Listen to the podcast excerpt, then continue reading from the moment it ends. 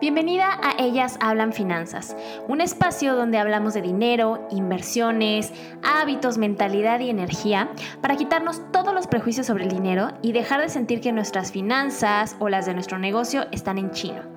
Aquí aprenderemos a hablar el idioma de las finanzas. Yo soy Vale Barrola, una apasionada de los números, las finanzas, la astrofísica y la espiritualidad, y me considero un especialista en buscar la forma más fácil de hacer las cosas, incluidas las terribles finanzas. ¿Estás lista? Comenzamos. Hello, hello. Me da mucho gusto darte la bienvenida a este nuevo episodio del podcast y la verdad es que estoy emocionada porque este es un tema que me gusta mucho Vamos a estar hablando sobre los libros que de verdad siento que funcionan tanto para finanzas personales como para las finanzas de tu negocio y que desde mi punto de vista los deberías de tener ya en tu biblioteca para comenzar a mejorar esas finanzas. ¿Y por qué este, este tema me gusta tanto? Pues mira, la verdad es que contrario a lo que la mayoría de la gente puede llegar a pensar o tal vez de lo que te llegues a imaginar, Casi todos los conocimientos que aplico ahora, tanto con mis clientes como en mi vida personal, no fueron adquiridos en la escuela, a pesar de que estudié una, una carrera en administración, estudié después una maestría con especialidad en finanzas. La verdad es que gran parte de lo que aplico el día de hoy ha sido a base de autoaprendizaje, de cursos, de libros, de muchas otras cosas. Y bueno, aquí tampoco me malinterpretes, obviamente todo lo que aprendí en la escuela me ha funcionado, pero ha sido más que nada, eh, esa formación profesional me ha ayudado más que nada a tener las bases para... Eh, pues entender un poquito mejor todo lo que he aprendido después y orientar esos conocimientos de una manera más sencilla. Obviamente, eh, pues han sido las bases, los cimientos para todo lo que vino después, pero justamente lo que estoy aplicando y yo todo el tiempo la verdad es que estoy aprendiendo. Entonces, ¿qué pasa? Hay normalmente hay una brecha como entre lo que aprendes en la escuela con lo que llega a pasar en la vida real cuando quieres poner en la práctica todos esos conocimientos.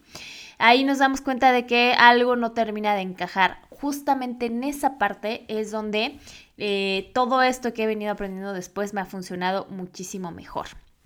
Y eh, como te platicaba, la verdad es que una de las cosas que más disfruto de mi trabajo y de todo esto que, que me ha llevado a emprender es que me permite seguir aprendiendo todo el tiempo. A mí me encanta que no pasa un solo mes, de verdad, de verdad, no pasa un mes sin que lea un nuevo libro, tome un nuevo curso o haya algo nuevo de conocimiento en mí. Pero sobre todo los libros y los cursos se han convertido así en el pan de cada mes, digamos, de mi emprendimiento. ¿Y por qué? Obviamente yo comparto conocimiento y eh, tengo que estar preparada, pero también la misión que me he propuesto desde que inicié todo esto y también va muy acorde a mi personalidad, no me gusta hacer las cosas complicadas. Entonces, mi misión ha sido que todos esos conocimientos que llego a adquirir o que incluso ya traía de, de escuela o lo que sea, los pueda bajar de una manera sencilla, de una manera que realmente se pueda aplicar, como te decía, a la vida real o a una empresa real, que se pueda llevar a la práctica.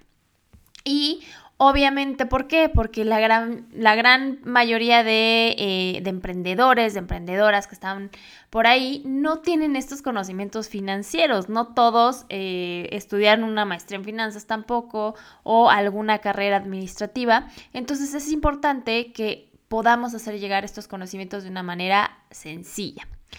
Entonces, en este camino ¿Cuál ha sido uno de mis recursos favoritos? Obviamente los libros. Los libros me han ayudado muchísimo porque eh, te abren la puerta, te abren un mundo a la manera en la que se hacen las cosas, no solamente en mi país, que yo estoy actualmente en México, sino me abre también eh, mucho la perspectiva de cómo se puede hacer en otros lugares. Entonces, hoy te quiero platicar de cuatro libros que la verdad se han robado mi corazón, que no solamente ya los leí, sino que los estoy releyendo todo el tiempo. Eh, voy tomando algunas cosas y se los recomiendo a todos mis clientes. En cursos, en talleres, siempre van a encontrar estos cuatro libros de cajón, de verdad que siempre los estoy recomendando. Entonces, pues bueno, aquí va. Te voy a empezar a platicar de estos libros y la verdad, vamos a ver cómo nos va de tiempo. Espero que nos alcance para ver los cuatro y si no, pues hacemos una segunda parte con todo gusto para que eh, pues hablemos bien, bien de cada uno, ¿no? Em, y bueno, te voy a empezar a platicar de... Eh, ya vamos a entrar en materia mejor. Te voy a platicar de el primer libro. Si tú me sigues desde hace tiempo en redes, tú sabes que uno de los pilares sobre los que baso todos mis programas es la mentalidad. ¿Y esto por qué? Eh, el motivo fundamental es que cuando yo comencé a dar asesorías de finanzas personales, descubrí que la mayoría de mis clientes ya habían intentado en el pasado o hacer un presupuesto o empezar a ahorrar, em, gastar menos, los típicos propósitos de año nuevo también, pero por algún motivo siempre terminaban dejando esos propósitos o esos hábitos que se querían hacer y terminaban regresando a los anteriores y no había como una claridad. Al principio yo pensaba que era justamente esta parte de, eh, bueno, pues es que ha sido complicado, eh, pero después empecé a entender que todo se basa en la relación que tenemos con el dinero, en cómo nos enseñaron a relacionarnos con el dinero y si no sanábamos o si no por lo menos identificamos esa parte primero, es complicado que lleguemos a, tener buenos resultados. Entonces yo me di cuenta que la respuesta no estaba solo en los números e incluso aplicándolo a mí misma también. Me di cuenta que durante muchísimos años eh, yo había estado haciéndome presupuestos, intentando ahorrar, haciendo muchas cosas y que lograba ser bastante disciplinada, pero también durante cierto tiempo y terminaba volviendo a, los malos hábitos. Entonces, ¿qué pasa aquí? la mayor parte eh, de, cómo manejamos nuestro dinero, de cómo lo administramos, no va nada más a las herramientas o a los conocimientos técnicos. Hay un componente psicológico súper importante y cuando nos enfrentamos al dinero eh, necesitamos primero tener bien claro esta parte. Entonces, cuando me di cuenta de esto, pues obviamente empecé a buscar más información, leí muchos libros, intenté aprender más, pero el que realmente hizo clic conmigo fue Secretos de la Mente Millonaria de T. Harv Eker. Todos los libros te los voy a dejar en la descripción del episodio, también te voy a dejar ahí algunos links. Lo más sorprendente de este libro que te digo, de los secretos de la mente millonaria, es que yo evité leer este libro, o sea, creo que desde que empecé a aprender y buscar cosas de finanzas personales, estaba este libro por ahí, ¿no? Y yo lo evité por muchísimo tiempo. ¿Por qué? Pues porque ese libro, ese título de Secretos de la Mente Millonaria, a mí me hacía creer como, eh, pues, un libro más de muchas afirmaciones y de tú puedes y de sí y adelante y todo, pero pocas cosas realmente accionables, ¿no? Y bueno, tú sabes que yo también tengo eh, un, gran parte de, lo que comparto habla mucho de energía y todo esto, pero eh, siempre tiene que ir pegado con una parte práctica. Y pues ese título a mí la verdad no me llamaba mucho la atención.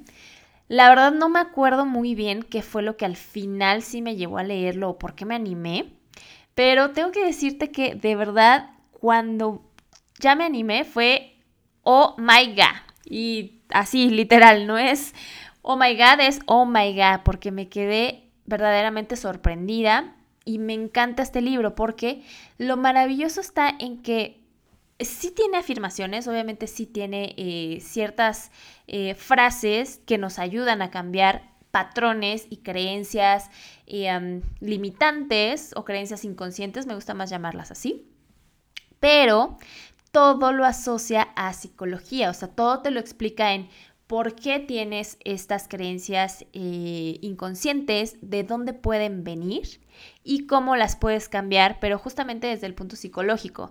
Entonces, T. Harfaker nos explica cómo eh, todos creemos y nos creemos como muy eh, analíticos o muy racionales, pero resulta que al final de cuentas todas las decisiones que tomamos en la vida, el último componente, lo que nos lleva a tomar acción, a final de cuentas, es una emoción.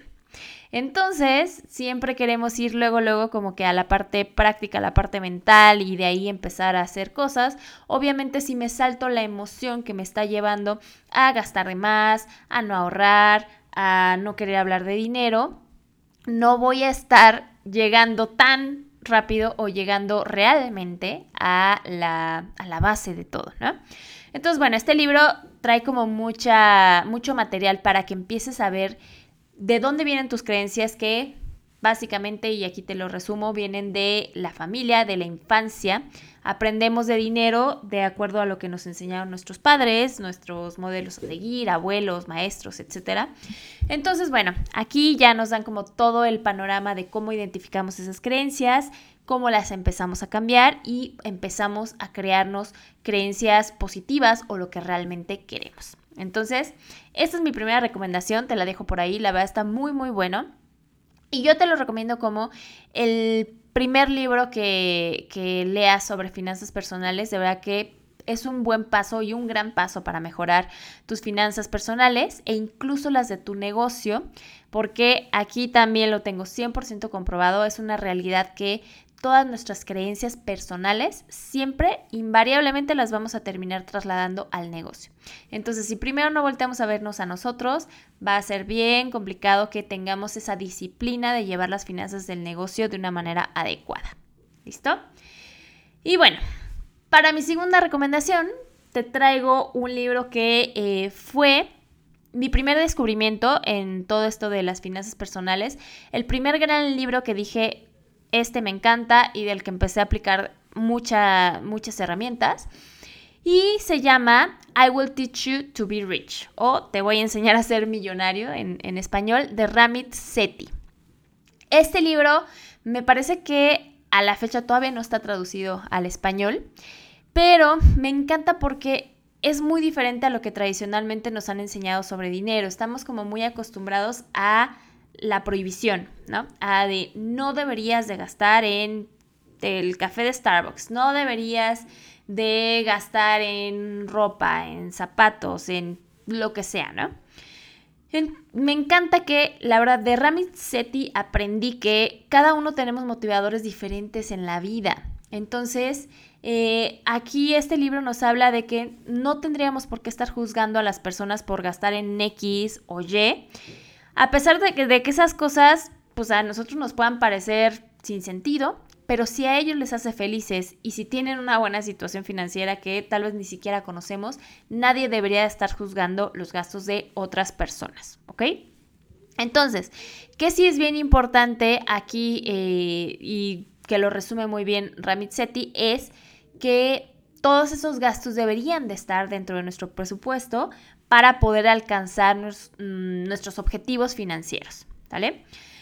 También nos habla, y este también es uno de los conceptos que sigo manejando a la fecha que me encantan, en donde nos habla de que el presupuesto es una herramienta de libertad realmente, no es una herramienta de restricción, no tendremos por qué sentirnos limitados por el presupuesto. ¿Por qué? Si yo sé qué cosas me hacen feliz, y si yo estoy haciendo mi presupuesto, entonces ese presupuesto me tendría que dar la libertad para gastar en las cosas que me hacen feliz. ¿Ok? El presupuesto me da la libertad de gastar. Entonces, obviamente tengo que seguir este precepto de que voy a mantener lo que realmente me hace feliz y a eliminar lo que no. Ahí sí tenemos que ser muy estrictos en que lo que no suma mi vida, lo que no es un motivador, lo que realmente yo sé que ni me hace feliz o que tal vez es por apariencias ante los demás, ahí sí me voy a poner súper estricta en eliminarlos, ¿ok? Entonces, este libro yo te lo recomendaría como ese segundo paso para que aprendas, aquí ya nos, nos da un poco más de herramientas prácticas o herramientas técnicas, por, sí, herramientas técnicas, porque ya nos enseña cómo crear un presupuesto de una manera un poquito más sencilla. Y algo súper importante en las finanzas personales es identificar estos gastos que de verdad suman a tu vida, ¿ok? Ahí eh, Ramit les llama gastos sin culpa. Sí, me parece que sí. Yo les llamo de la, de la misma manera, me encanta ese concepto de gastos sin culpa, pero también eliminar gastos que ya no van, ¿ok? Y de nuevo, es muy diferente para cada persona. Habrá eh, mi ejemplo personal. A mí no me suma tanto la ropa, no soy como tanto de estar gastando todo el tiempo o que me haga muy feliz ir a tiendas. De hecho, incluso hasta me abruma un poquito ir a, ir a comprar ropa. Obviamente compro cuando lo necesito, cuando sé que tengo que reemplazar ciertas cosas. Además de que eh, descubrí que lo mío es más como el minimalismo. No me gusta tener muchas cosas. Siento como que mi armario, mi closet está súper lleno y eso me ocasiona un poquito de ansiedad. Entonces yo descubrí que para mí eso no suma y eso ahí sí me vuelvo muy estricta. Y si no estaba dentro de mi, presupuesto o dentro de, como te decía, tengo que renovar ciertas piezas básicas, etcétera, ahí sí soy muy estricta.